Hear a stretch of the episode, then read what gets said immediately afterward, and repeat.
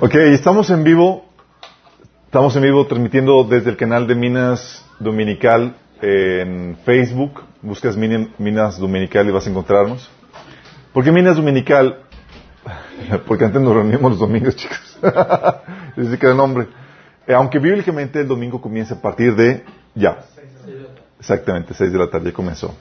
Um, y estamos transmitiendo también desde el canal de Minas Church de Facebook. Si hay problemas con Um, ayúdanos a compartir el mensaje, dale like, suscríbete y comparte en tus redes sociales para que podamos difundir el conocimiento del Señor. Vamos a poner este tiempo en manos de Dios. Amado Padre Celestial, gracias Señor por tu presencia, mi. Por tu gran amor y por tus cuidados para con nosotros, Señor. Aunque somos falibles, Padre, tú has decidido alcanzarnos, buscarnos, Señor. Y has derramado tanto amor sobre nuestras vidas, Padre. Estamos agradecidos por ello, Señor. Y ahora queremos pedir que tú nos hables el día de hoy, Señor, por medio de la meditación de tu palabra. Te rogamos, Padre, que tú hables a través de mí, que cubres cualquier deficiencia, Señor. Que se transmita tu palabra con toda claridad, con la unción, Señor, de tu Espíritu Santo. Y que siembre en nuestros corazones, produciendo el fruto que tú deseas, Señor, para nuestras vidas. Bendice a los que estamos aquí y a los que nos están sintonizando, Señor. En nombre Jesús. Amén. Ok, chicos, vamos ya en la sesión 16. Faltan todavía. porque estaba emocionado porque, ya es la final. No. No, no es la final. Pero hemos estado interesante la trayectoria. Digo, se tenía que hablar tanto de esta temática porque al final de cuentas, chicos, el dinero es típicamente el talón de Aquiles de, de gran parte del cuerpo de Cristo. Sí, Jesús sabía que la lucha eh, espiritual eh, iba a estar reflejada no entre Dios, no una lucha de lealtad entre Dios y los ídolos, sino una lucha de lealtad entre Dios y el dinero, chicos. Entonces imaginarán, Jesús sabía que no iba a competir con otros ídolos en el cuerpo, en el, cuerpo de Cristo, sino en, el grupo de creyentes, en el pueblo de Dios, sino iba a competir con, con el dinero, imagínate. Entonces, obviamente es necesario que abordemos toda esta, esta dinámica que, el que Señor, la Biblia enseña acerca de eso. La vez pasada, haciendo una recapitulación, platicamos de, ¿se acuerdan de la provisión milagrosa? no sabía, pero era uno de los posts, de los posts más compartidos, chicos. En unas cuantas horas había, se había compartido más de 53 veces. La provisión milagrosa, o sea, hasta setenta y tantos, wow, no, no, no, no, o sea, dame la fórmula de que Dios me prospere sin que yo tenga que hacer nada, sí. Um, Vimos que Dios, que tenemos como cristianos que movernos en, lo sobrenatural, pero también con lo, en lo natural. Tenemos que cambiar y demás, y que la forma típica en la que Dios opera, ¿se acuerdan? Es una mezcla de ambas. Como habíamos comentado, a Dios orando y con el garrote dando. Tiene, tiene base bíblica, tiene base bíblica. No va a venir ese versículo tal cual así. Pero la Biblia nos enseña a orar que el Señor bendice la obra en sus manos, bendice nuestros esfuerzos y Dios bendiciendo nuestro trabajo porque Dios quiere hacer que tu trabajo eh, ese toque divino, ese toque sobrenatural, donde tú estás haciendo lo mejor de tu parte, tú haces lo mejor y Dios hace el resto de, las cosas. Y dentro de esta dinámica, eh, compartimos algunos ejemplos y algunos salieron alentados porque, si me han platicado que algunos estaban desalentados porque es que pues no tengo dinero para casarme, no tengo dinero para mi negocio, no tengo dinero para esto y lo otro. y vimos que la problemática no es la provisión, ¿se acuerdan? La problemática es ¿Estás o no en la voluntad de Dios? Si estás en la voluntad de Dios, va a llegar la provisión. Por eso hay gente que, oye, se, estresa porque eh, nacieron sus hijos y no, tienen con qué. No te preocupes, con, con el hijo viene también la capacidad para poder producir los recursos o conseguir los recursos que se requieren. Pero algunos se quedaron así medio tristones porque, bueno, oye, yo estoy en lo, eh, estoy siendo bueno, no hice la voluntad de Dios para mi vida en, muchos episodios. Y pues me metí en problemas. Dios me puede ayudar en medio de mi ruina económica de forma sobrenatural. O sea, ¿me puede ayudar después de haberle regado? ¿Qué dicen chicos? ¿Sí o no? No, eh, no, sí, claro. Sí, Dios te puede ayudar, claro. Y puede venir el milagro en medio de tu ruina financiera. Así metiste la pata. ¿Sí? Y si tomaste, no tomaste el taller de finanzas y, te lanzaste como alboras a, manejar tus finanzas. Y cometiste, varios pecados financieros que vamos a platicar el día de hoy. Dios puede intervenir sobrenaturalmente, sí, sí puede intervenir.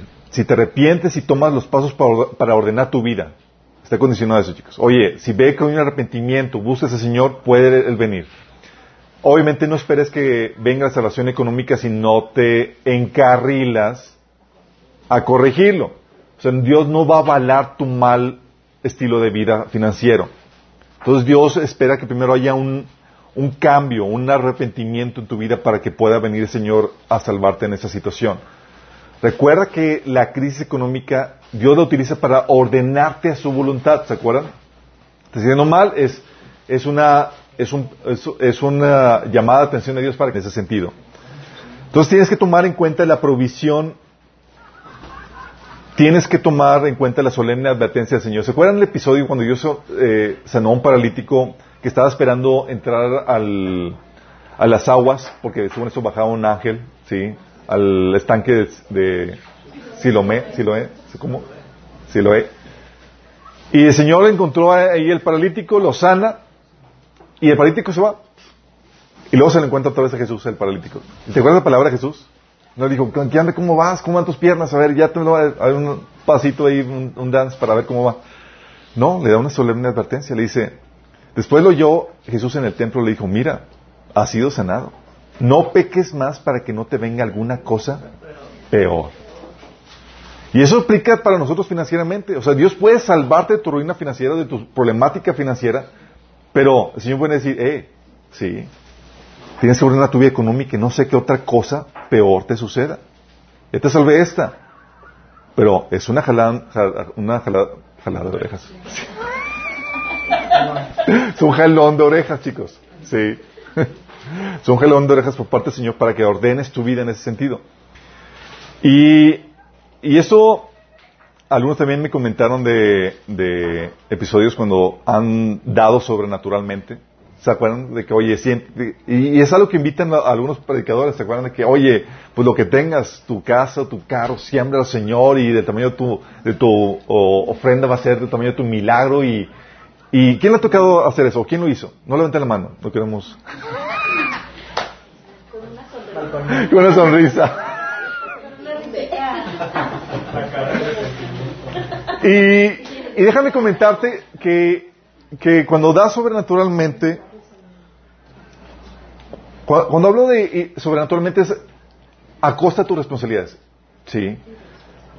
De que sabes que, oye, yo eh, quiero dar, pero tengo responsabilidades, pero los voy a sacrificar para dar sobrenaturalmente. Y, y, es algo que habíamos platicado de episodios, por ejemplo, que les platiqué de donde Dios me llevaba a hacer llamadas, consumir llamadas por teléfono por, por, por algo que, que se me había puesto, por una relación de noviazgo que tenía con, con una chica en el extranjero. Y, pero yo sabía que si yo no había escuchado correctamente al Señor, ¿qué iba a pasar? No iba a venir la provisión. Y lo mismo pasa con estos chicos. Hay gente que lo que lo mueve no es su, eh, no es el Espíritu Santo, es su avaricia y dan de forma irresponsablemente. Si el Señor te dice, da de forma sobrenaturalmente, o sea, a costa de, tus responsabilidades, dalo, pero estando consciente que escuchaste la voz del Espíritu Santo. Si escuchaste la voz del Espíritu Santo, tienes la confianza de que aunque diste y te quedaste sin nada o para qué o para cumplir con alguna responsabilidad o para o te faltó te quedaste corto en alguna situación porque obedeciste a la voz del Señor, él va a proveer lo necesario. Pero si no lo escuchaste lo que te movió fue la avaricia, porque muchos predicadores lo que pelan es la avaricia, olvídate. Dios no va a pagar eso. ¿Sí? Y muchas personas son llevadas por su avaricia y dan a costa de sus responsabilidades y esto obviamente está mal. Pero si escuchaste la voz del Espíritu Santo, vamos bien. Y también habíamos platicado que la provisión milagrosa muchas veces está relacionada, no todas, muchas veces está relacionada con el estatus de espiritual en el cual el Señor te, trata contigo, ¿se acuerdan? Está eh, de espiritual infantil donde por ejemplo, la gente que estaba en el desierto, no tienen que preocuparse nada, su padre espiritual les proveía y les proveía milagrosamente. Luego llegan a la, a la tierra prometida y es, ok, hijito, ya es tiempo que adquiera responsabilidades. Y les, y separó los milagros y era ponte a trabajar. Si ordeña la vaquita, siembra, hasta el pan y aprende a ser responsable. Y es algo que, que oh, les platiqué algunos ejemplos de, de, producción milagrosa en mi vida y a veces te acostumbras al, al, al milagrito. Sí, que el Señor va a proveer y va a salirte de, de forma milagrosa va a aparecer a la vuelta de la esquina con el milagro de provisión para que te vayas de vacaciones o para que puedas comprar esto o aquello o lo otro. ¿sí? Y, y Dios lo hace, chicos, Dios lo ha hecho en nuestras vidas, pero llega un punto donde el Señor te dice, te empuja donde no hay nada y es, te está proveyendo lo necesario para eso que necesitas, pero el problema ya no es, no es el eh, que venga o no la provisión, el problema es que no te estás administrando correctamente. Y es algo que estaba pasando, que nos dimos cuenta que nos pasó a mi esposa y a mí en esta reestructuración del presupuesto. Nos dimos cuenta, nos dimos cuenta que por no tener control del dinero, ya teníamos presupuesto, pero no lo habíamos actualizado. Sí. Nos dimos cuenta que por no tener control del dinero, eh, Dios, Dios, ya nos había estado dando recursos para varias cosas que necesitábamos, pero no, no nos habíamos dado cuenta. Sí. Llegaba el dinero y como no teníamos el control completo, pues se nos iba en tantas cosas que no, debíamos, no se debían haber ido. Y la problemática nos dimos cuenta de que estábamos tan acostumbrados a la producción milagrosa que estábamos cayendo en una mala administración. Sí.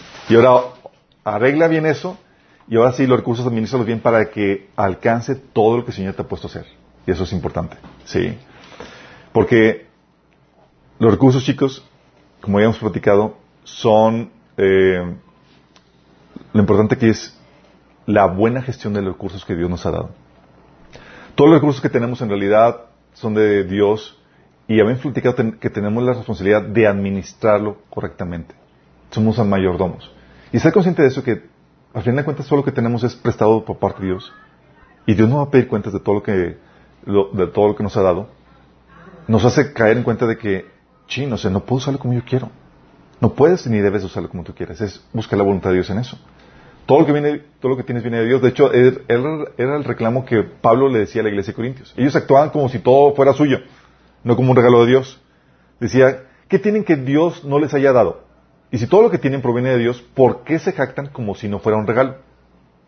O sea, todo es de Dios. Y tienes que estar consciente que es por su gracia. Y somos deudores de Dios en ese sentido. Es 1 Corintios capítulo 4, versículo 7. Y es una inversión de la cual Dios te va a pedir cuentas. Qué tremendo principio aprendimos con eso, ¿no?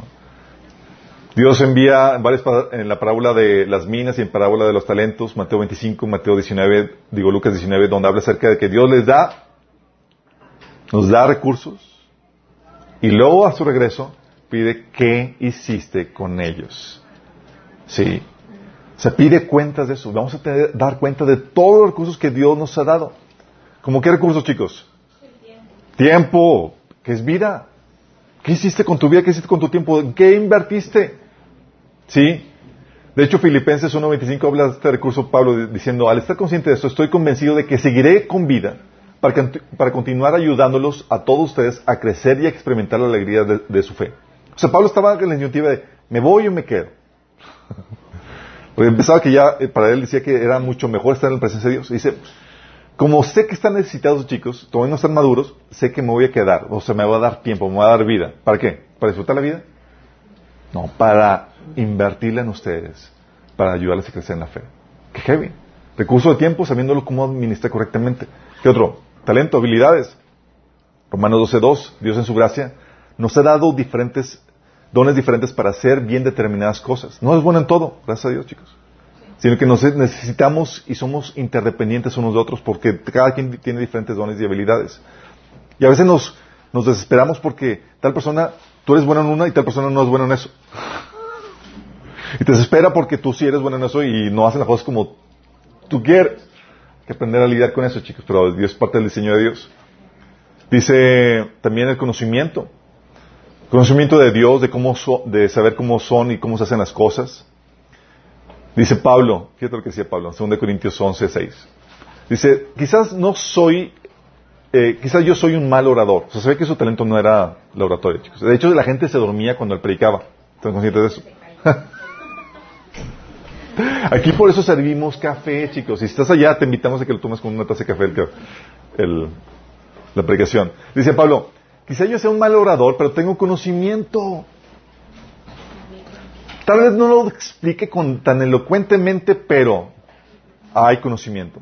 Dice, esto lo hemos demostrado a ustedes de una y mil maneras. Conocimiento, chicos, parte del conocimiento de lo que Dios nos ha dado. nos ha provisto los recursos para obtener ese conocimiento. También, oye, relaciones, es parte de los recursos, chicos. De hecho, Pablo hablaba de, acerca de esto en las relaciones en Romanos 1 del 11 al 12 cuando dijo, tengo muchos, muchos deseos de visitarlos para llevarles algún don espiritual que los ayude a crecer firmes en, en el Señor. Cuando nos encontremos quiero alentarlos en la fe, pero también me gustaría recibir aliento de la fe de ustedes. Fíjate las relaciones, ¿para qué? Para alentarlos y para alentarnos.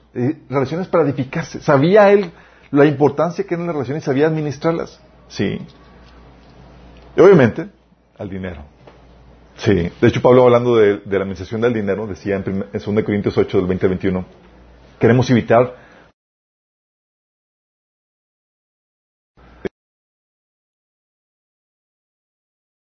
buena mayoría.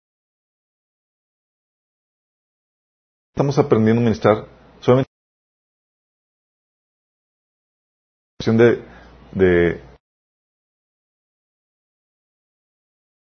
1 Corintios 4, 2. Hallado fiel. Hallado fiel, o sea que estés administrando más debido tiempo. Fidelidad para administrar una buena el caso de buenos de los misterios de Cristo en números 12 7 diciendo ¿quién de ti que le he dado de Jesús eh, igual dice Cristo en como nosotros y esa fidelidad se manifiesta en una como que ahorita sí y mañana y es puesto bajo tu dominio que Dios te ha dado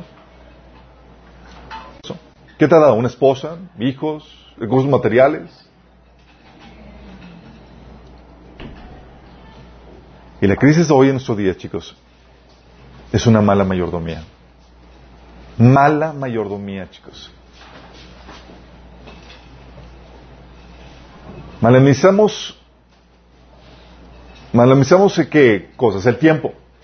Perdemos el tiempo, dedicamos tiempo a cosas que no son importantes. En vez de avanzar en el discipulado, avanzar en nuestra preparación, nos, nos divertimos. Oye, ¿qué onda? ¿Cómo viste? ¿Avanzaste en el discipulado? No, pero vi la serie de Netflix de... ¿Cuál está de moda? Sí. Ignorantes, pero bien divertidos, chicos. Sí. Y, o dejamos que el tiempo nos lo quiten. Si he tocado personas que no tienen nada que hacer y vienen contigo. O no nos alcanza y andamos todos estresados porque estamos mal gestionándolos. ¿Qué otro recurso? Tras las relaciones. Veces no cultivamos nuestra principal relación que es con nuestro Creador. A veces con Dios es, ya llegué vieja, ¿te acuerdas de la película de Perro Infante? Ya llegué voy.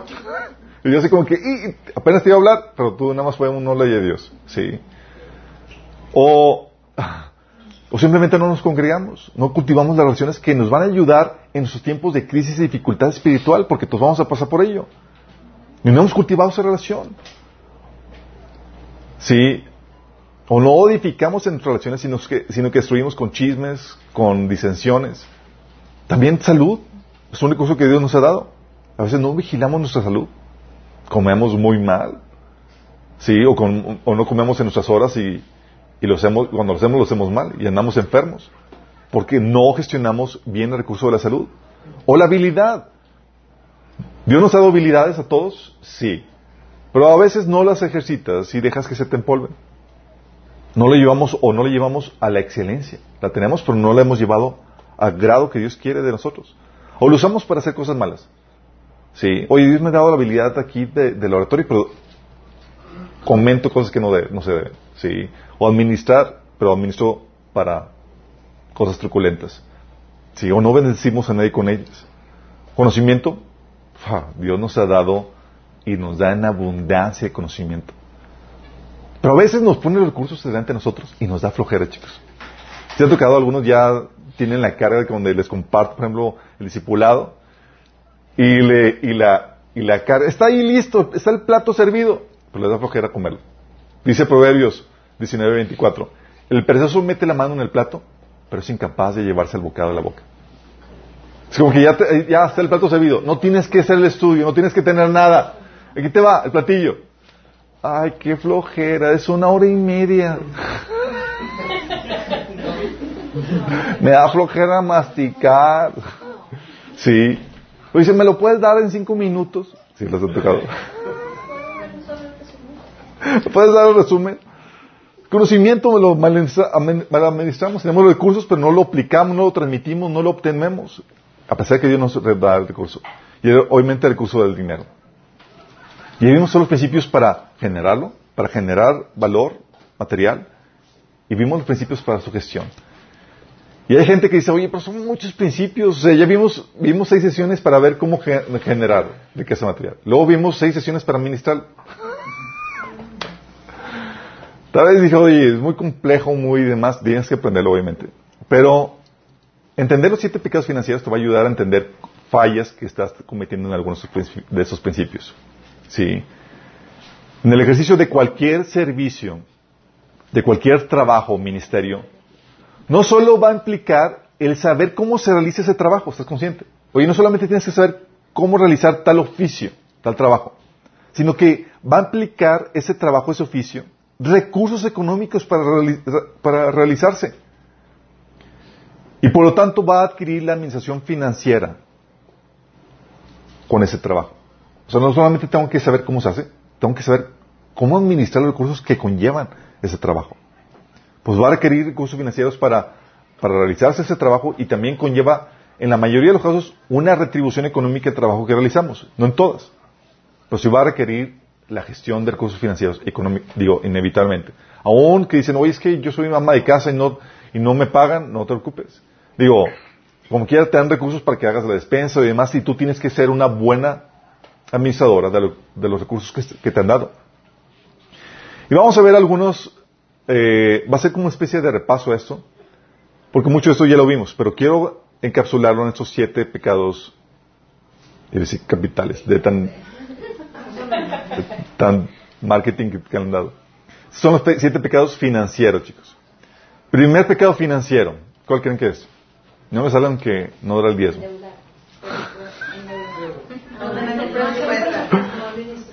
No administrarse. Ah, no trabajar. Ok, primero es no tener no seguir presupuesto. La falta de control o dominio sobre el dinero, chicos.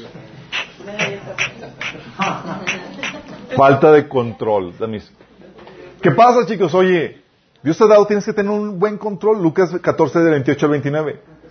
Oye, hablando de, eh, cuando vas a edificar una torre, dice, no se sienta primero y calcula el costo para ver si tiene lo suficiente. Hablando de, se, se sienta para ver su presupuesto.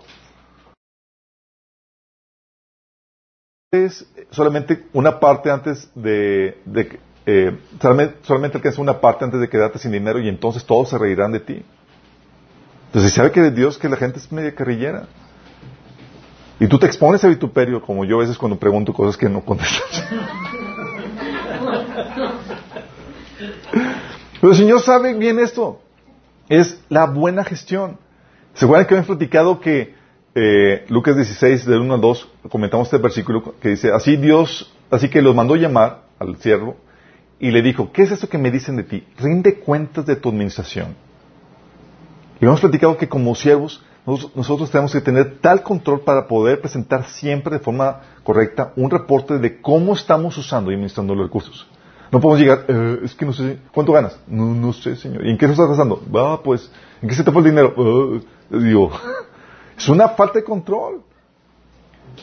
La Biblia nos enseña que nadie puede servir a dos amos, ¿se acuerdan?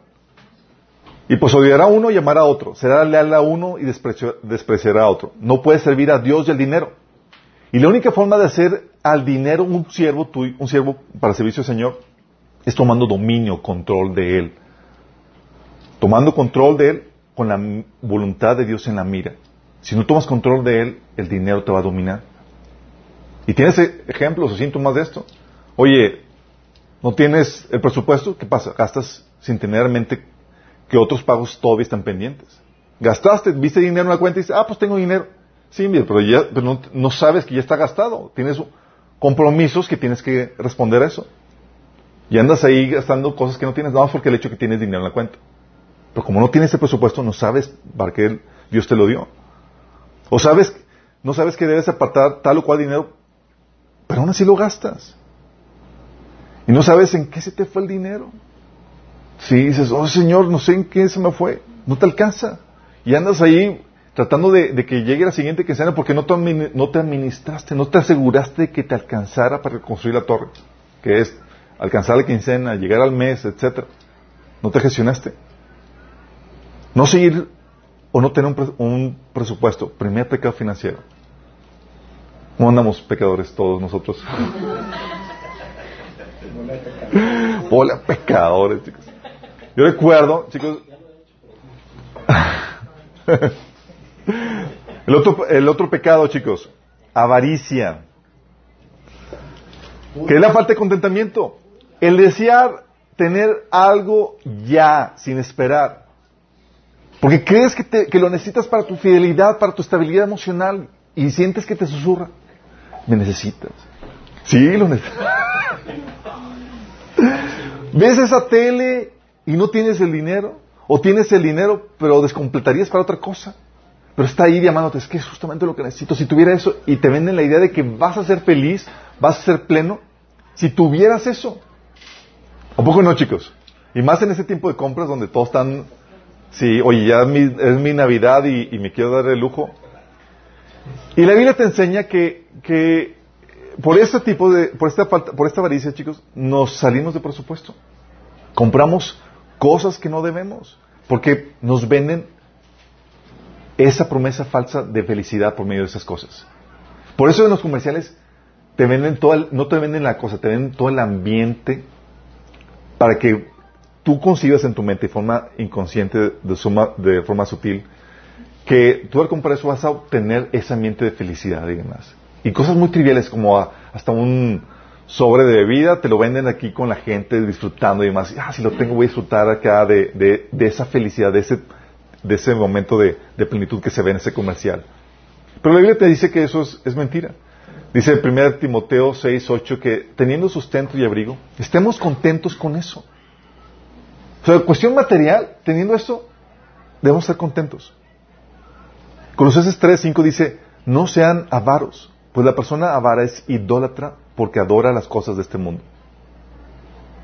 Vóytelas. De hecho, no es, no es Colosenses 3.5, es, es Colosenses, digo, es Efesios 5, 5, si me lo acuerdo. Dice también 1, 1 Juan 2.16, pues el mundo solo ofrece un intenso deseo por el placer físico. Los placeres, chicos. Un deseo insaciable por todo lo que vemos y el orgullo de nuestros logros y posesiones, o sea, la vanagloria de esta vida. Dice, nada, nada de eso proviene del Padre, sino que viene del mundo. Luego, el reclamo de Santiago a los cristianos que les dice, pedís y no recibís porque pedís mal. ¿Cómo que pides mal? ¿Pides para qué? Para sus deleites. Hoy está mal tener aquí a un deleite chiquito que a disfrutarlo.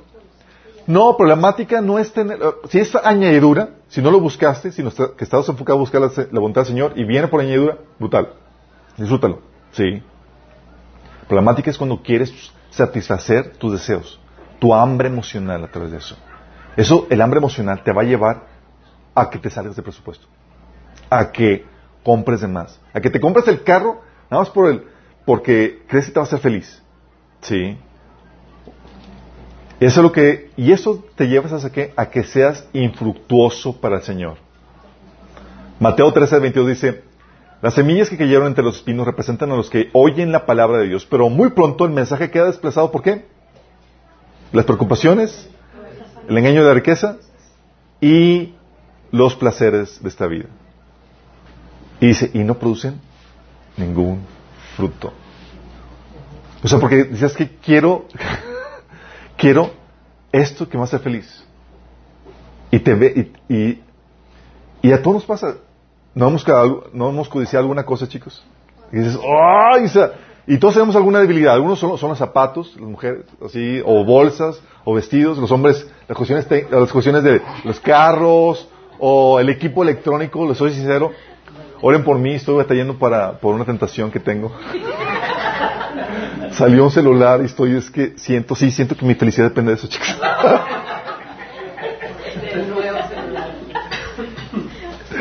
ya tengo, no lo necesito, pero está, sí. Sí pasa. O sea, y a veces no sabes, y por eso no sabes esperar hasta que tengas el dinero para comprarlo, porque tienes esa avaricia. O compras cosas, cines, viajes, celulares, etcétera, y lujos a costa de otras prioridades. Y no está mal que te puedas dar uno, pero oye, ¿ya cumpliste con todo lo demás? ¿Y estableciste bien las prioridades? O sea, ¿cómo sabes que es algo de Dios? Porque cuando es algo de Dios, no vas a faltar a las responsabilidades que Dios te ha dado de antemano.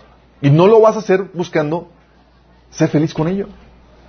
Porque te va a durar muy poco el, el, el guato. O sea, el olor a nuevo se te va a acabar a la semana, chicos. El carro nuevo va a estar ya fallando a los cuantos meses. Sí. ¿Los cuantos meses? Pues depende de qué carro compres. Porque cuando, cuando es cuando es la voluntad de Dios, chicos, no comprometes tus otras responsabilidades. No comprometes las responsabilidades que tienes económicas para con tus hijos, tu familia, tu iglesia, para comprarte tus cosas. No hay ese compromiso, sino que hay un orden financiero en tu vida. Pero la avaricia te lleva a caer en eso. Te venden la idea de que vas a ser feliz con las cosas que te ofrece este mundo. El tercer pecado financiero, la vanagloria, chicos. Aquí no es me compro algo para ser feliz, aquí me compro algo para presumir. Para presumir, para impresionar a la gente. También buscando mis suplir necesidades económicas, como Will Smith decía, gastamos dinero que no tenemos en cosas que no necesitamos para impresionar a gente que no le importamos. Qué terrible. Pero sí pasa. Todo por suplir nuestras necesidades emocionales. Jesús nos advirtió de eso. El hombre tiene la, debilidad, tiene un hombre que, que natural y también que está comenzando en el Señor, tiene la, debilidad de, bus, de, buscar suplir sus necesidades emocionales con la aprobación de la gente, con el qué dirán. Por eso comienza en el Señor y le dice Pablo al, a, Timoteo de que, a los obispos, a los ancianos, a los pastores que no sean recién convertidos, no sea que caigan en el lazo del diablo, cuestión del orgullo. ¿Por qué? Porque van a buscar suplir su necesidad emocional con el estatus, la posición de que, ah, mira, yo soy acá el anciano y demás. ¿Sí? Y no es, es incorrecto eso. Mateo 6.1 dice, tengan cuidado, no hagan sus buenas acciones en público para que los demás los admiren, porque perderán la recompensa de su Padre que está en el cielo. O sea, es la motivación incorrecta.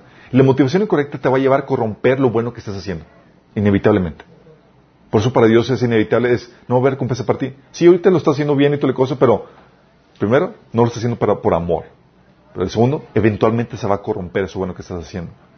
Mateo 23.5 también lo, le declamaba a los fariseos, le decía, antes hacen, hacen todas sus cosas para ser vistos por los hombres, pues ensanchan sus filacterias y extienden sus flecos, el fleco, los flecos de sus mantos. O sea, estaban a la moda eh, en su vestimenta, chicos. Órale, sí.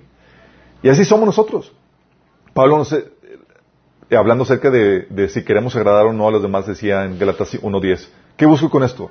¿Ganarme la aprobación humana o la de Dios? ¿Piensa que procuro agradar a los demás?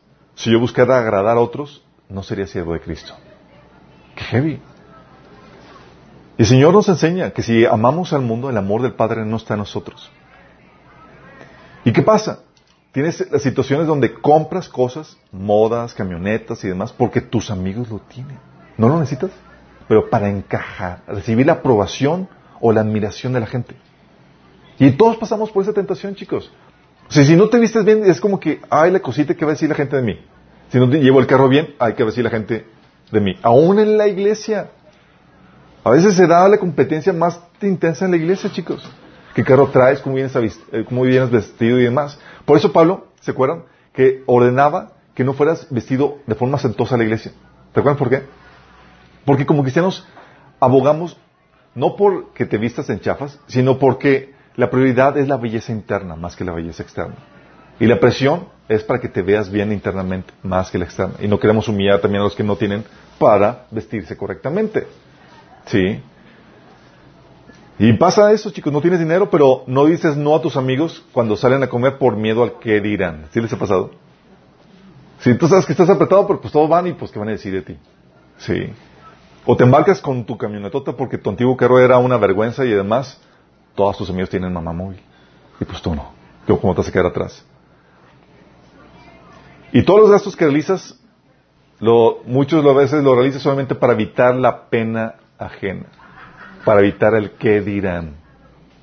Y dice, no, hijito, ¿sabes que eso es vanagloria? Y te va a llevar a que te desvíes de los que Dios te ha dado. El otro pecado, endeudarte, vivir más allá de tus posibilidades. Y ese no caes cuando estás, cuando no tienes presupuesto, te mueves por avaricia o te, mueves por vanagloria, caes en endeudarte. ¿Te acuerdas el principio de la suficiencia? Dios te da lo suficiente para tus recursos, pero tú estás usando dinero en cosas que Dios no quiere que uses. Entonces Satanás dice, mira, ve para allá, yo te picho. Dice, sí, Satanás te picha a con la tarjeta de crédito, chicos. Y luego te pone aquí, te esclaviza. Por eso habíamos platicado acerca de la deuda. Dice, peligroso es dar garantía por la deuda de un desconocido, porque es tú contraes esa deuda. Es más seguro no ser fiador de nadie. Dice eh, Proverbios 22.7, los ricos son amos de los pobres, los deudores son esclavos de los acreedores. Romanos 8, 8 dice, no deban nada a nadie. Excepto, ¿cuál es la única deuda eh, permitida? El amor, chicos. Me debes. Tú puedes ir con mano, págame. Amame. Me caes mal, no importa, págame. Ah, sí. Sí, pasa eso. Oye, pides prestado para disfrutar algo que Dios no te ha dado que disfrutes ahorita. Avaricia. Pides prestado por la falta de dominio propio. No tienes control de tu presupuesto. Pides prestado para sostener un estilo de vida que no te corresponde, para impresionar a la gente. Y así pasa, chicos. Mucha de la gente que vive así, que tú le ves, wow, son acá, viven muy bien y con carrazo y demás, están sumamente endeudados. Pero importa no, lo que importa es que se ven bien y ante la gente es wow, sí.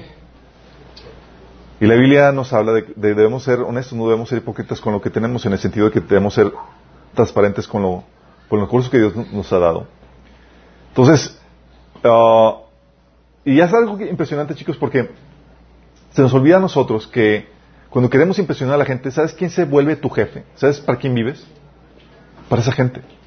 Tu jefe se vuelve aquella persona a la que tú quieres impresionar. Y si no es Dios, vas a vivir para la gente. Y Dios dice, no, tú no trabajas para mí, tú trabajas para el que dirán para el resto de la gente. Y por eso mucha gente mantiene su estilo de vida en base a deudas, es decir, viven en una mentira. Cuarto pecado financiero, endeudarte. El otro pecado, chicos, ¿cuál falta? Pues por ejemplo los países en donde pues, la gente así, pero va pagando. No tiene, no, ya vimos el tema de la deuda, chicos. Acuérdate que hay muy pocas deudas buenas. Las demás tienen típicamente por mal uso del dinero. Lo otro es no tener fondo de emergencias. No tener fondo de emergencias, es decir, no prepararte para contingencias. Muchas veces nos endeudamos porque estamos seguros del futuro. Seguros de que, no, es que, y, en el ámbito de los seguros a veces abordamos a la gente. Digo, oye, es que tienes que prepararte para una contingencia. El seguro está a en eso. No, es que yo no planeo enfermarme ni, ni, planeo morir. Bueno, Los o sea, así te dicen. O sea, no, no, o sea, yo, y más, porque dice, yo ya, yo ya decreté, Señor, va, o sea, ya dije, y dices, pues, ¿qué, ¿y qué le dices? Y dice, hermano, estás cayendo en brujería. Y yo no le puedo decir eso, estás prospectando al cliente, digo. Proverbios 14, 16 dice, los sabios son precavidos y evitan el peligro, mas el necio es arrogante y se pasa confiado. Fíjate cómo la arrogancia va, va eh, ligada con, con, con, ese con esa confianza, que, esa falsa confianza que tienes. Por eso decía Santiago 4, 14, 16, dice, ¿cómo saben qué será el día será de su vida el día de mañana. Están haciendo alarde de sus propias pretensiones y semejante jactancia es maligna. Alarde. Sí. Proverbios 22 dice, dice el, prudente se anticipa al peligro y toma precauciones. El ciplón avanza, llegas y sufre las consecuencias. ¿Qué pasa? Es algo que hemos platicado, chicos, y ya lo hemos dicho. Los contratiempos van a llegar. Son imprevistos y a todos nos llegan. En un lapso de 10 años a 78%, a 78% de las personas les llega.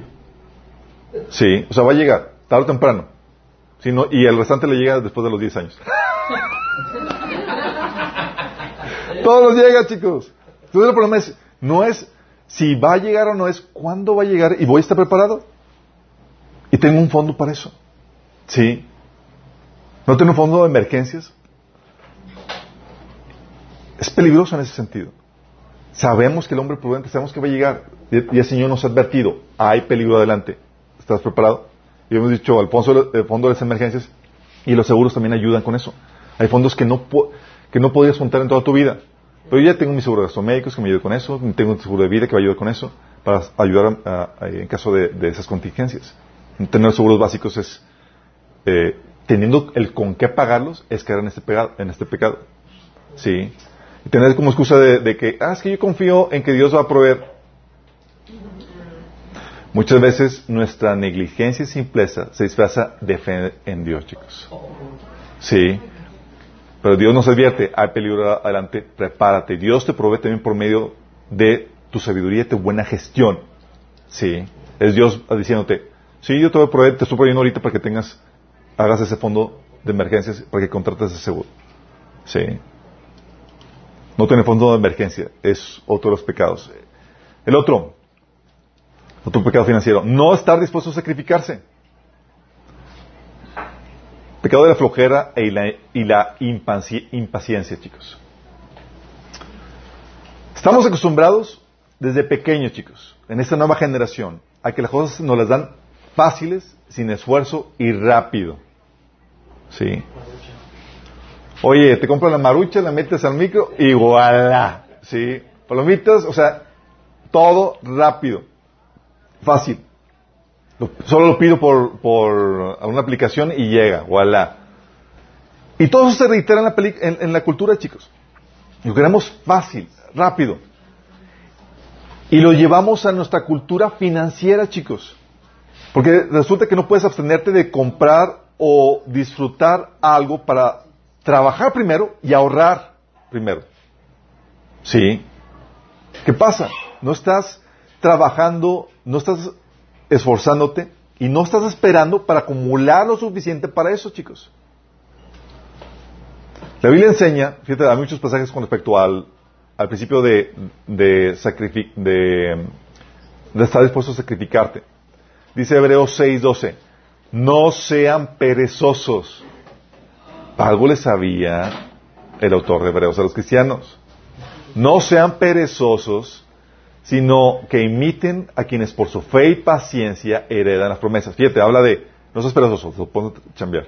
Y añádele fe y paciencia. Proverbios 13:4 dice, los perezosos ambicionan mucho y obtienen poco. Pero los que trabajan con esmero prosperarán. Proverbios 12:24, trabaja duro y serás un líder. Sé un flojo y serás un esclavo. Proverbios 10:4, los perezosos, los perezosos pronto se empobrecen. Los que se esfuerzan con su trabajo se hacen ricos. Por Dios 21.5. Los planes bien pensados y el arduo trabajo llevan a la prosperidad, pero los, los atajos tomados a la carrera conducen a la pobreza. O sea, lo quiero rápido y ya. Y se dice, eh, vas a la, rumbo a la pobreza. Y lo vemos en la Biblia, chicos. O sea, Dios nos puso el ejemplo trabajando seis días y descansando uno. Y hay unos que queremos descansar varios. y hasta hoy trabaja, decía, Jesús. O sea, Jesús aún mismo, antes de obtener la gloria, tuvo que pagar el precio, chicos. Pablo hablaba de su, de su, de su, el esfuerzo que ponía el Señor y hablaba que, que su trabajo sobrepasaba a los de sus contrapartes, a sus colegas en el misterio. ¿Y qué pasa? Compramos cosas sin querer batallar, sin juntar, sin esperar, sin trabajar a crédito. Fácil y sencillo. Sí. Sufres escasez porque no estás dispuesto a pagar el precio realizando un trabajo arduo y eficiente. Déjame decirte, eres prospecto para Satanás. ¿Por qué? Porque Satanás quiere que te mantengas en tu zona de confort y que trates de conseguir riqueza fácil. ¿Te acuerdas lo que Jesús, la oferta que le vino a hacer Satanás a Jesús? O sea, Jesús, ¿quieres irte por el camino difícil? La cruz y todo eso. O sea, todos los reinos de la tierra, yo te los ofrezco aquí ya ahorita. Nada más dobla la rodilla. Fácil, sencillo. Qué desgaste, ni qué sudor, ni qué humillación, ni qué nada. Aquí, nada. Sí. y lo da a la gente que está dispuesta a seguir sus caminos. Por eso habla de eh, Salmo 73 de que los malos prosperan. ¿De quién creen que son clientes? Entonces, oye, que lo que es rápido, sencillo, sin esperar, Satanás te está buscando. Sí, está buscando clientes como tú. El otro pecado, chicos.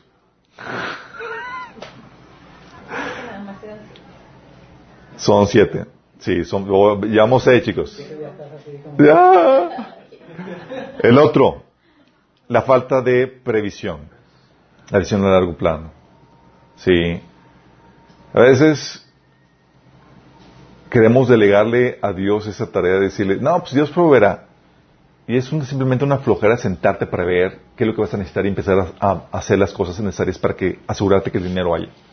Dice, no, Dios proveerá. Sí, mi chavo, pero Dios ya te está proveyendo. Y no está haciendo nada para tomar sus pasos.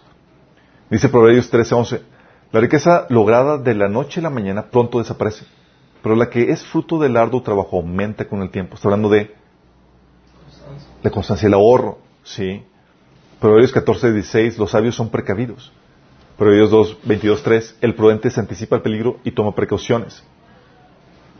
Y el Señor nos enseña eso cuando nos habla de del costo del discipulado donde tienes que sentarte primero para prever lo que vas a necesitar.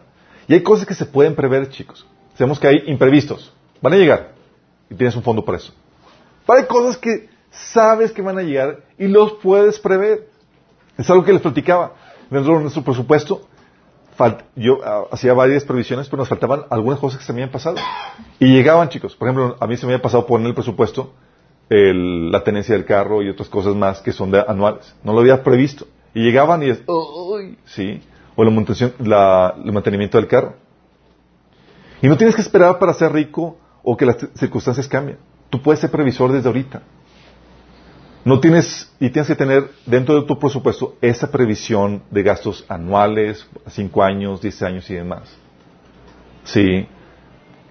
No tener previsto situaciones a futuro. Por ejemplo, hay gente que no está previendo la vejez.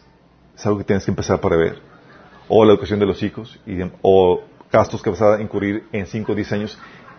Y no requiere ser una persona con, con una revelación sobrenatural para hacer esa previsión, chicos. Así como Josué. Digo, como José. Oye, José le dijo, oye, va a llegar tiempo de crisis. Tienes que empezar a prepararte para eso. Con que tú veas el ciclo de vacas flacas. Oye, tiempo vaca flaca cuando entran los niños a la universidad. Vaca flaca cuando eh, llega el tiempo de la jubilación. Y tú puedes preverte por eso. y hay más tiempos de vacas flacas que van a llegar. Oye, los solteros, empezar a, hacer una provisión para la boda. Sí. No tienes don de continencia, sabes que la voluntad del Señor es que te cases. Es prepararte para eso. Siete pecados financieros, chicos.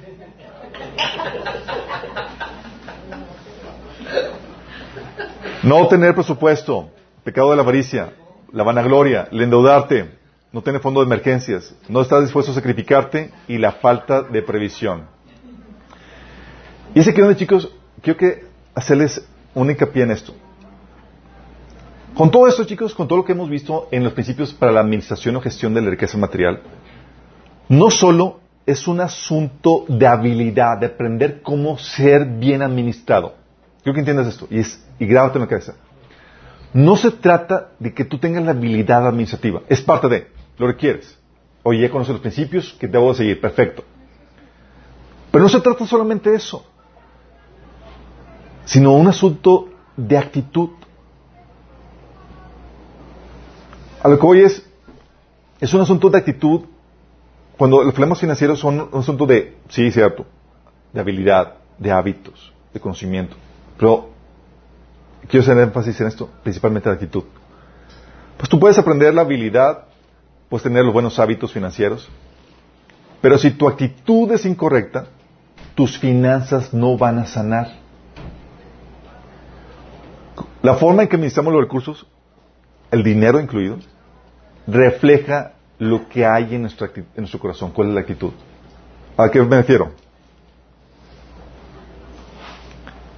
Nuestra gestión saca a relucir la actitud de nuestro corazón, lo torcido de nuestro corazón, lo que realmente valoramos y lo que realmente menospreciamos. Tú puedes saber bien la, la administración, pero si tu corazón ama las cosas incorrectas, sí. Por ejemplo, te habla Dios en esos pasajes, problemas de actitud, no de gestión. Mateo 6:24. Ninguno puede servir a dos señores, porque aborrecerá al uno y amará al otro, estimará a uno y menospreciará a otro. No puede servir a Dios y a las riquezas. ¿Es un problema de gestión o un problema de actitud, chicos? Actitud que amo más. Porque la forma en que usas el dinero saca a relucir cuáles son tus prioridades. ¿Qué es lo que valoras más? Sí puede ser un, sacar a relucir que tienes un problema administrativo porque no sabes administrar y no has aprendido los principios, pero eso se soluciona fácilmente si tienes la, la actitud correcta. Pero si no corriges la actitud, aunque sepas administrarte correctamente, Dios va a estar detrás de ti para corregir tu corazón, va, te va a cocinar problemáticas. Dios va a resolver las riquezas, ¿sí? ¿Cuál, cuál actitud hacia el uno hacia el otro? O la familia de las riquezas. ¿Les ha tocado familias que sacrifican, o padres de familia que sacrifican, o madres que sacrifican a sus hijos y sus familias por el amor al dinero? Eso sucede principalmente en las familias de altos ingresos, que se desviven con los recursos, el negocio y demás, y dejan a los hijos abandonados. Hay abandono familiar en ese sentido. Primera Timoteo 6.9 dice, los que quieren enriquecerse caen en la tentación y se vuelven esclavos de sus muchos deseos. Estos afanes insensatos y dañinos hunden a la gente en la ruina y en la destrucción. Familias destruidas y más por amor al dinero. O la relación entre tus relaciones, relaciones personales, y el amor a las riquezas, a los placeres. Fíjate lo que dice Lucas 16, 9. Aquí está esta lección, dice Jesús usen sus recursos mundanos para beneficiar a otros y para ser amigos. Entonces, cuando esas posesiones terrenales se acaben, ellos les darán la bienvenida a un hogar eterno. ¿Sabes qué está diciendo? Es decir, si beneficiamos a los que van a ser herederos de salvación, ten seguro que te van a invitar a sus mansiones. Qué bien. Si sabes que vamos a heredar mansiones, en el reino vamos a tener eh, todo eso. Y la idea es que, oye, va a haber gente agradecida por tu servicio y por tu ministerio que te van a, ven acá, te van a invitar y te vas a tener amistades para que van a durar por la, por la eternidad. Y es, saca a reducir tu, tu, actitud, chicos. ¿Qué valoras más? ¿Mis relaciones? ¿El amor al prójimo? ¿O mis placeres? Sí. ¿Qué saca a reducir? ¿Qué le da más importancia? ¿Tu llamado, tu ministerio o los placeres y la riqueza? ¿Te acuerdas la semilla que cayó entre espinos? ¿De qué le da más importancia? ¿Le daba importancia mayor al ministerio, su llamado, a llevar, a, realizar las obras que Dios preparó en tu mano para él? ¿O la riqueza y sus placeres? ¿Qué sale, qué, qué sale a relucir eso? Su actitud. ¿Sí? Gente enfocada en sus placeres, su disfrute de este mundo versus a la gente que está abocada y absorta en realizar las obras que Dios preparó en mano para ellos. Muy diferentes, chicos. O, ¿cuál es tu actitud hacia las glorias eternas versus las temporales? Dice Jesús, Mateo 6, 19 al 20. No acumulen para sí tesoros en la tierra, donde la polilla y el óxido destruyen y donde los ladrones se meten a robar. Más bien, acumulen para sí tesoros en el cielo, donde la polilla ni el óxido carcomen, ni los ladrones se meten a robar. Porque donde esté tu corazón, donde, esté tu tesoro, donde esté tu tesoro, ahí estará tu corazón. ¿Qué sacar a lucir? Oye, ¿cómo gestiono las riquezas? Va a, a sacar a lucir si tienes la mira en la riqueza eterna o en las temporales. ¿Vamos entendiendo, chicos? Toda la gestión se quiere decir lo que hay en tu corazón realmente. ¿Qué es lo que amas? ¿Cuáles son tus prioridades? Si tienes tu mirada aquí en la, la mirada en, la vista, en la visión en las cosas eternas o en las cosas temporales. También se quiere reducir lo que usas para satisfacerte emocionalmente. Si utilizas a Dios o al mundo. Primera Juan 2 del 15 al 16 dice, no amen a este mundo ni las cosas que les ofrece, porque cuando aman al mundo no tienen el amor del Padre en ustedes. Es decir, como no tienes el amor del Padre, busques satisfacerte emocionalmente con alguna otra cosa. ¿Y qué vas a hacer? Vas a hacer al mundo, las cosas que hay en este mundo. ¿Qué cosas? Dice, pues el mundo ofrece lo que, un intenso deseo por el placer físico, los placeres, un deseo insaciable por todo lo que vemos, la avaricia, y el orgullo de nuestros logros y posiciones, las vanidades. Nada de eso proviene del Padre, sino que viene del mundo. Hablando de que te quieres satisfacer con el mundo o te quieres satisfacer como Dios. Lo que, tu gestión del dinero va a sacar a relucir si estás vacío o estás lleno en Dios. Va a sacar a relucir también si hay orgullo o no en tu corazón. ¿Por qué, chicos? Porque la problema, ¿se acuerdan cuando vimos la temática del orgullo? Vimos que en esencia el orgullo es cuando utilizas las cosas de este mundo para eh, para basar tu valía ante tus propios ojos. Es decir, que tú vales de, acuerdo si tienes mucho dinero o no, a qué ropa tienes, a qué estatus tienes, etcétera, en vez de a lo que eres realmente en Dios. ¿Sí? ¿Y qué pasa cuando hay orgullo? Pues obviamente tratas de utilizas a tu hermano para compararte, porque tú vales en relación con el resto de la gente. Y lo, así lo hacemos, chicos. Muchas veces nos sentimos mal porque estamos es un, eh, nos, sentimos menos o nos sentimos mal porque hay un problema de orgullo, porque tenemos menos. Si tengo menos, entonces soy menos. No, el problema es un problema de orgullo porque no estás basando tu sentido de valor en lo que, en, lo que, en Dios, sino en lo que tienes. Y tú eres una amenaza. Si Dios te da más, te vas a creer más. Sí. Y han conocido gente que, le, que suben de puesto o, o reciben un aumento y ya pierden piso. ¿Por qué? ¿Es un problema de qué? De corazón. Dice Pablo, 2 Corintios 10, 12. No nos atrevemos a igualarnos ni a compararnos con algunos que tanto se recomiendan a sí mismos. Al medirse en su propia medida y compararse unos con otros, no saben lo que hacen. La Biblia nos enseña que debemos de considerar a los demás como mayores a nosotros mismos. Y la Biblia te dice que no vales en base a lo que tienes, en base a tus posesiones o estatus o si eres feo o guapo y demás. Tú vales por lo que Dios ha hecho por ti, por lo que pagó por ti en la cruz. Y tienes que tenerlo en cuenta. Si no, ¿en qué vas a querer? Un orgullo. Vas a buscar suplir tu valía en las cosas de este mundo. Y por esto, chicos, como nuestra mala gestión va a sacar a relucir lo torcido de tu corazón,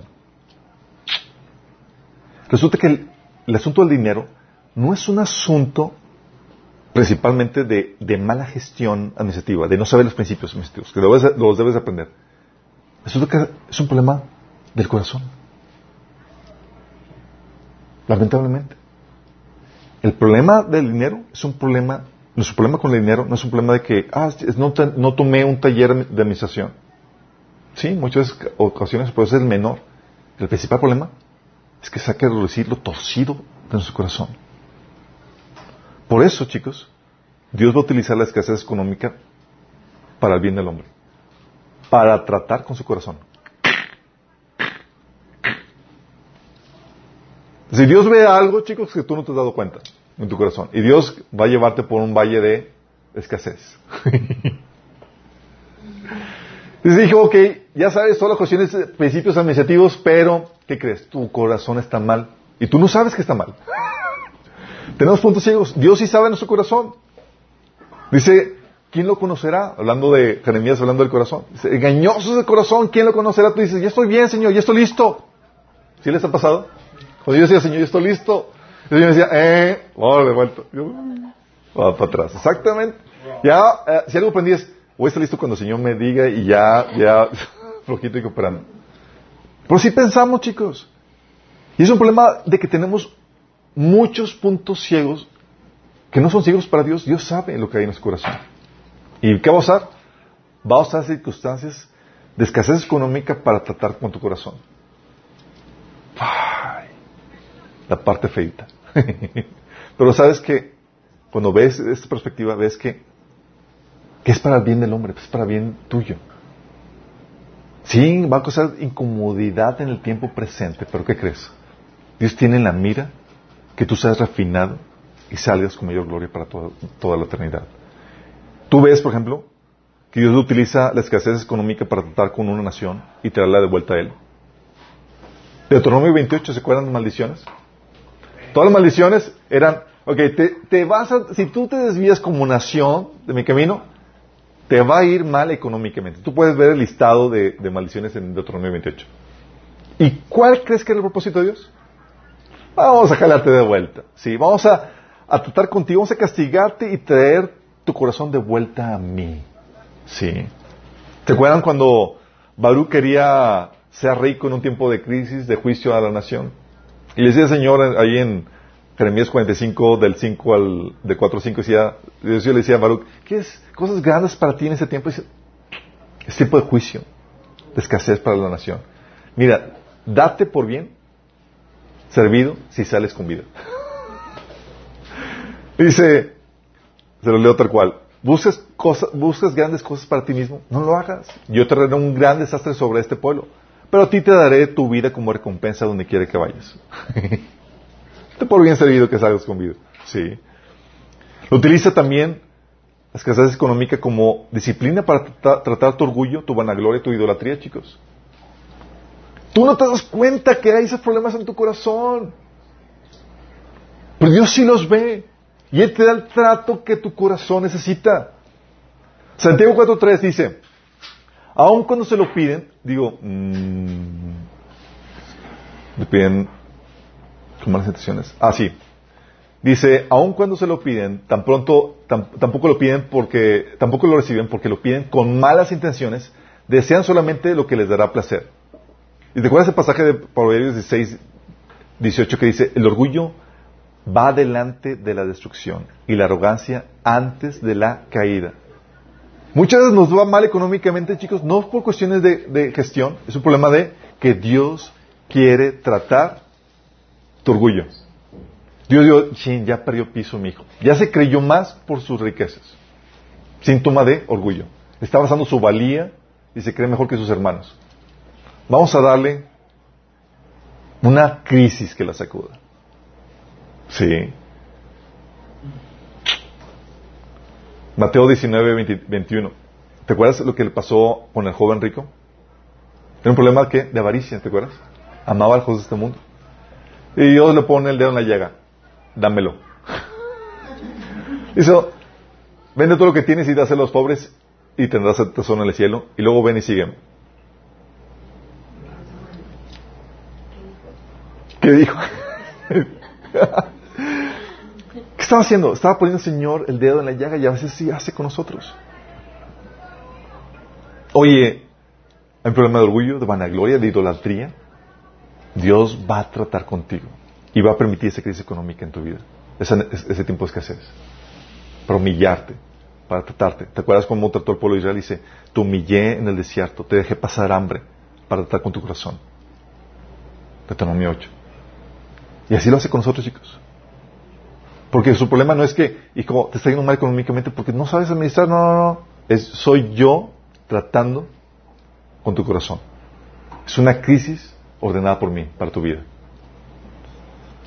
También lo utiliza como medio para llevarte a madurez. no quiero ser maduro. Filipenses 4 del 10 al 13. Fíjate lo que dice Pablo. ¿Te acuerdas? Las iglesias le llevaron ofrenda, los de Filipenses le llevaron ofrenda a Pablo Y dice, me alegro mucho en el Señor que al fin hayan vuelto a interesarse en mí.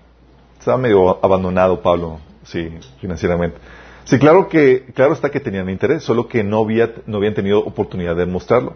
No digo esto porque esté necesitado, pues he aprendido a estar satisfecho en cualquiera, en cualquier situación que me encuentre. Sé lo que es vivir en pobreza y lo que es vivir en abundancia. He aprendido a vivir en todas y cada una de las circunstancias, tanto a quedar saciado como a pasar hambre, a tener de sobra como a sufrir escasez. Todo lo puedo en Cristo que me fortalece. ¿Para qué utilizo las crisis aquí en la vida de Pablo, chicos? Para llevarlo a esa madurez, ese grado de contentamiento de... Eh, a ser feliz en cualquier situación. Y esa crisis económica donde pasaba hambre y demás eran ordenadas por Dios para su vida. Pablito, aprende contentamiento. Si yo tengo hambre, aprende contentamiento. Ahí, en esa situación. Luego llega el tiempo de abundancia. Lo otra de crisis. Y Pablo sabía ser feliz en cualquier circunstancia. Ya no utilizaba su situación económica, su situación material, para, para ser feliz. Él había aprendido a ser feliz con quién? Con solamente Dios. Muchas veces lo utiliza también como medio de salvación, chicos. Benditas crisis que han traído a muchos a los pies de Cristo. Lucas 15, del 16 al 19. ¿Te acuerdas del hijo pródigo? Tanta hambre tenía que hubiera querido llenarse el estómago con la comida que daba, que daba a los cerdos, pero aún así nadie le daba nada. O sea, quería comer comida de cerdo, chicos, ya estamos hablando de cosas muy terribles. Por fin recapacitó y se dijo, ¿Cuántos jornaleros de mi padre tienen comida de sobra y yo aquí me muero de hambre? Tengo que volver a mi padre y decirle, papá, he pecado contra el cielo y contra ti. Ya no merezco que me llame tu hijo. Trátame como si fuera uno de tus jornaleros. Y su crisis económica lo llevó a hacer, tomar los pasos necesarios para enmendar su pecado y regresar con el Padre. Crisis financiera, chicos, como medio para salvación. De hecho, crisis financiera como medio para salvación y también la pobreza como medio para la salvación, chicos. ¿A quiénes llamó Dios para la salvación principalmente? ¿A los ricos? A los pobres, chicos. Dice Pablo que el Evangelio llegaba principalmente a los pobres y también Santiago hablaba, acerca de eso. Dice, hermanos míos, oíd, dice Santiago 2.5, ¿no ha elegido Dios a los pobres de este mundo para que sean ricos en fe y herederos del reino que ha prometido a los que le aman? O 1 Corintios 1 del 25 al 26 que dice Pablo, ese plan ridículo de Dios es más sabio que el más sabio de los planes, eh, planes humanos y la debilidad de Dios es más fuerte que toda la mayor fortaleza, fuerza humana.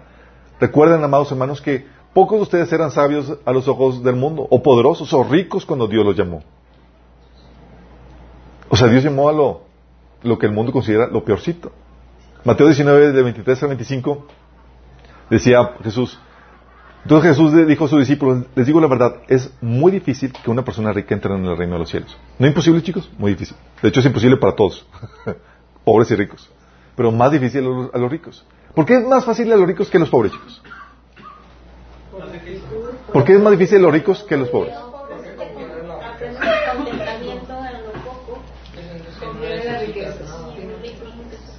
Porque ahorita el rico está satisfecho ahorita y es y en el reino es te invita a canjear lo que tienes ahorita por lo venidero. Y el rico tiene mucho que perder. Relativamente, comparado con el pobre. El pobre no tiene nada y le ofrecen la, gloria, honra, inmortalidad. Pues vénganos el reino. Sí. Dice, oye, me están dando esperanza para esta situación miserable que me está pasando. ¿Qué tengo que perder? Me piden nada más que me entregue a Cristo, pues ya no tengo mucho que perder. Al rico, hoy puede implicar persecución, humillación, pérdida material y, pues no, ahí te ves. Sí, prefiero lo que tengo ahorita tangible, ya, que puedo tocar y demás, que lo que me prometen, que quién sabe que si vaya a venir o no. Por eso el Evangelio siempre ha prosperado entre la gente de bajos recursos, chicos, porque les ofrece esperanza a su situación de crisis y dificultad. Y Dios utiliza esa crisis financiera, esa crisis financiera, para llevar el Evangelio, la salvación. ¿Te das cuenta cómo se utiliza todo eso? También lo utilizas, chicos, para cultivar el amor al cuerpo de Cristo, para cultivar el amor entre el cuerpo de Cristo. Dice, ¿te acuerdas de la ofrenda que estaba recolectando Pablo en la iglesia de Corintios? ¿Para quién era? Para los pobres de Jerusalén. 2 Corintios 8 del 14 dice, ahora mismo ustedes tienen abundancia y pueden ayudar a los necesitados. Más adelante ellos tendrán en abundancia y podrán compartir con ustedes cuando pase necesidad. Está hablando, propiciando oportunidades para poder mostrar el amor de Cristo. Sí. Dice Romanos 15, 26, dice, les cuento que los creyentes de Macedonia y Acaya con entusiasmo juntaron una ofrenda para los creyentes de Jerusalén que son pobres. Y dice Pablo en, um, en Tito 3, 14, los nuestros tienen, tienen que aprender a hacer bien al, al satisfacer las necesidades urgentes de otros. Entonces no sean personas improductivas. ¿Y qué pasa? Lo que hace Dios muchas veces permite que haya situaciones económicas difíciles entre nosotros en, el cuerpo de Cristo para que se active el amor unos por otros, que se muestre realmente el interés, el cuidado unos por otros. Sí. Y es algo que el Señor hace. Vamos a, vamos a ver qué tanto amor, a ver si están listos. Y alguien se metió en problemas económicos, alguien pasó una dificultad y, y mueve todo el cuerpo para que se muestre ese amor. También lo utiliza para poder llevar el Evangelio a más gente. ¿Cómo lo hacía? ¿Sabes qué hacía Pablo para poder llevar el Evangelio a más gente? ¿Qué, hacía? ¿Se acuerdan? 1 Corintios 9:12 dice Pablo, para, llevar, para que no sea obstáculo, comparto el Evangelio sin cobrar nada. ¿Qué es lo que dice? Si otros tienen el derecho a, ese sustento de parte de ustedes, no lo tendremos aún más. Sin embargo, no ejercemos ese derecho, sino que lo soportamos todo con tal de no crear obstáculo al Evangelio de Cristo. Sí.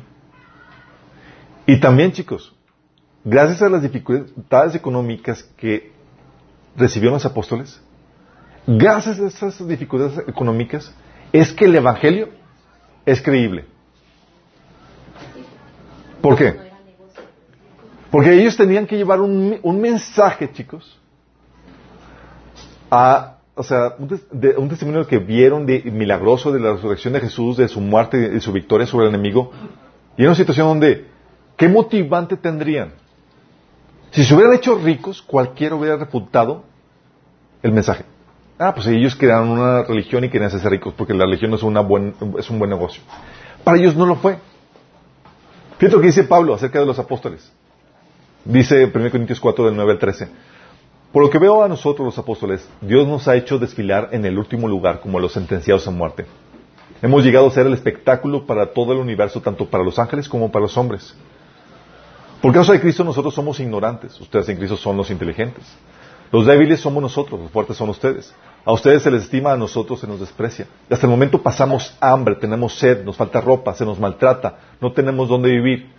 Con estas manos nos matamos trabajando. Si nos maldicen, bendecimos. Si nos persiguen, lo soportamos. Si nos calumnian, lo tratamos como gentileza. Si nos, se nos considera la escoria de la tierra, la basura del mundo, así está el día de hoy. Gracias a esto, chicos, el Evangelio es creíble. Porque la única motivación que tenían era el amor de Cristo para llevar el Evangelio, la salvación al resto de la gente. No fue negocio. Dios utilizó la necesidad económica para eso. Si hubieran dicho, oye, se hicieron ricos, vivieron vidas opulentes, viajaron, disfrutaron la vida. No. Tú ves en el mensaje y dices, qué motivante tenían. Si hubiera sido una, una mentira el Evangelio, ¿habría, ¿habrían sacrificado tanto por causa de eso? Nadie sacrifica por una mentira, y menos si saben que es una mentira. También Dios lo utiliza para que la necesidad económica lo utiliza para que no te sientas cómodo en este mundo. Y pongas tu mirada en lo que viene, chicos.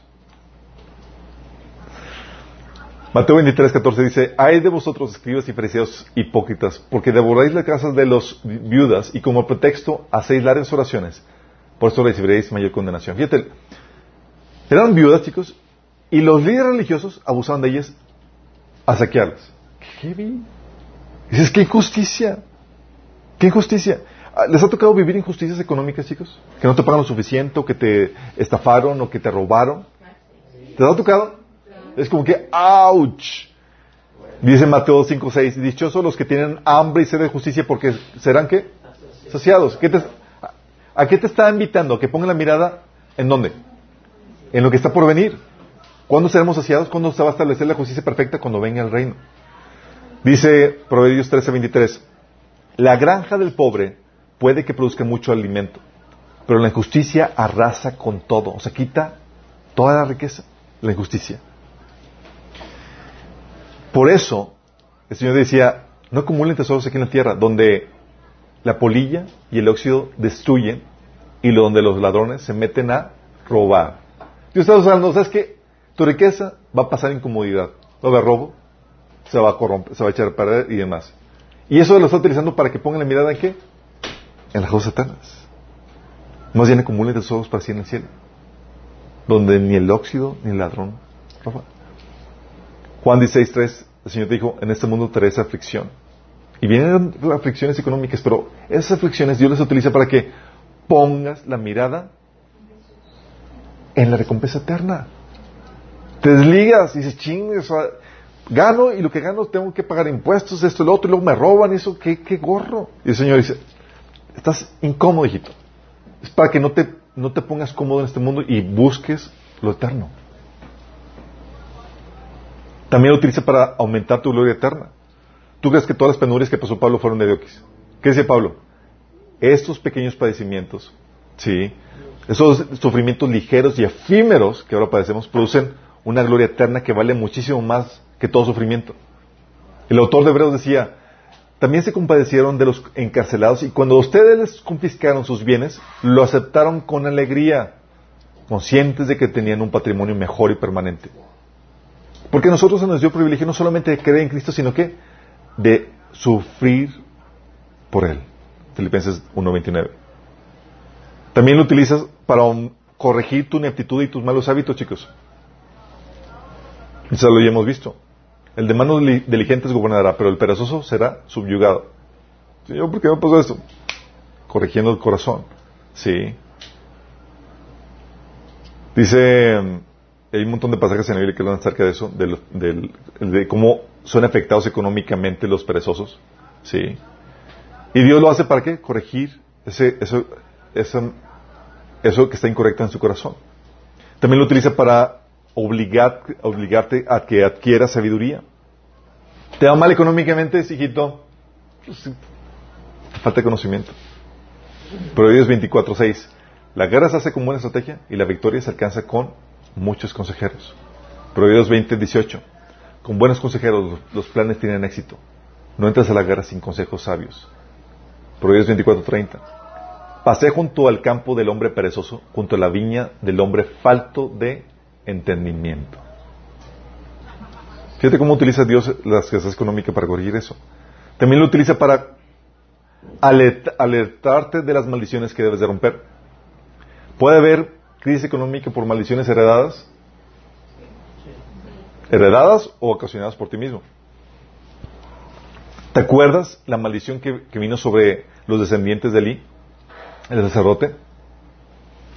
Decía en 1 Samuel 2.36, y los familiares tuyos que sobrevivan, porque iban a morir un montón, los familiares tuyos que sobrevivan vendrán y de rodillas le rogarán que les regale una moneda de plata o un pedazo de plan. Le suplicarán, dame algún trabajo sacerdotal para mi sustento. Ahí puede haber maldiciones, puede haber maldiciones que cuestionan tu reino. De hecho, Efesios 6, del 1 al 3, Pablo advierte, dice, hijos obedezcan en el Señor a sus padres, porque esto es justo. Honra a tu padre y a tu madre, que es el primer mandamiento con promesa, para que te vaya bien y disfrutes de una larga vida en la tierra. Oye, me fue mal. Aquí no especifica en qué área te va a ir, te va a ir bien. Digo, en qué área te puede ir mal si no obedeces este mandamiento. Pero la cuestión financiera puede ser una de ellas. Hay gente que, por deshonrar a sus padres, le va bien financieramente, pero tiene su vida familiar y demás hecho un caos. Pero puede ser que Dios te apriete en la cuestión financiera para que corrijas una cuestión que tienes pendiente con tus padres, de falta de honra. Y también Dios lo puede utilizar para resguardarte de tentaciones que no tienes capacidad de soportar. Muchos quieren ser ricos, chicos, y quieren que Dios los prospere. Pero la Biblia te advierte esto en Hebreos, en, digo, en 1 Corintios 10:13. Ustedes no han sufrido ninguna tentación que no sea común al género humano. Pero Dios es fiel y no permitirá que ustedes sean tentados más allá de lo que pueden aguantar. Más bien, cuando llegue la tentación, Él les dará también una salida a fin de que puedan resistir. Entonces el Señor te dice que Él es fiel y no permitirá que seas tentado más allá de lo que puedas soportar. Cuando vienen recursos, cuando vienen riquezas, chicos, vienen con ello tentaciones. Y muchos no están listos. Entonces, ¿qué dice Dios? Hijito, así pobrecito. Porque si te hago rico, o si te, te, te viene la riqueza, te me vas. Te pierdo. Si pobrecito, así me está, muy apenas tienes tu tiempo devocional y me busques, con tus crisis económicas, ¿qué será si ya tuvieras todo color de rosa? Ni te vería por aquí. Sí. Y muchas otras cosas. Y Dios en su gracia dice, no estás listo. ¿Y quién determina si estamos listos o no? No, no somos nosotros. A veces pensamos que nosotros estamos listos, pero Dios es el que determina. Dios es el que dice, ya estás listo para recibir más. O ya estás listo, ya te puedo sacar de esta crisis económica. Y esas crisis económicas lo que hacen es que tienes la ventaja, y quiero que te lo grabes en la mente, Dios las utiliza para tu bien. Para tu bien, para cualquiera de estas cosas. Traerte de vuelta, para enseñarte sabiduría, contentamiento, para corregir orgullo, vanagloria, para todas estas cuestiones. Entonces cuando veas una crisis económica que Dios permitió en tu vida, no la veas con disgusto. Mejor ve, ok, ¿qué Señor quiere tratar conmigo? ¿Hay algo que tengo que corregir? Sí, ¿hay algo que el Señor quiere enseñar? Porque sabes que Dios te ama tanto que aún las crisis económicas, los recursos, las escasez económica, lo utiliza para tu beneficio. Y Dios está más preocupado por tu gloria eterna que tu comodidad presente. Entonces va a trabajar en tu corazón, chicos. ¿Vamos entendiendo? No queremos, obviamente, pasar necesidad económica. Por eso, flojito y cooperando, chicos. Sí, si hay cosas que hay que tratar en el corazón, corrígelas pronto. Sí. Porque acuérdense, muchos problemas económicos no son problemas administrativos. Sí, es algo que se da, que tienes que aprender a administrar. Pero muchos son problemas de que hay algo torcido en tu corazón que Dios quiere corregir. ¿Tenemos con una oración? Amado Padre Celestial, damos gracias, Padre, porque tú utilizas todo lo que hay a tu disposición, Señor, para pulirnos, para forjarnos, para cambiar nuestro corazón, Señor, que a veces se, se entorpece, Señor, se pone duro, Señor, tu corrección. Pero tú vienes a quebrantarnos, Señor, y utilizas las crisis económicas, la necesidad económica para tratar, nuestro corazón, Padre. Señor, si hay algunos que, que tú estás tratando con, en el orgullo, Señor, queremos que tú le muestres, Señor, aquello, Padre. Si que están tratando con, con vanagloria, Señor, con avaricia, que estás tratando, Señor, con asuntos de, Señor, de, de poner la mirada en las cosas de, este mundo y no en las cosas eternas, Señor. Cualquier cosa, Señor. Te, rogamos que tú nos reveles en nuestros corazones que tenemos que cambiar, Señor. No queremos perpetuar, Señor, nuestra estancia en el horno, Señor, en la crisis financiera. Queremos ser dóciles a la voz de tu Espíritu Santo, Señor, cambiar lo que tengamos que cambiar. Que tengamos que que aprendamos lo que tengamos que aprender, Señor. Que le saquemos provecho, Señor, a las crisis que tú ordenas en nuestra vida, Padre. Queremos, Señor, sobre todo, rendirte gloria con nuestras vidas transformadas, pulidas, santificadas, Señor, para ti, Señor, en el área de las finanzas. Te lo pedimos, Señor, en nombre de Jesús. Amén.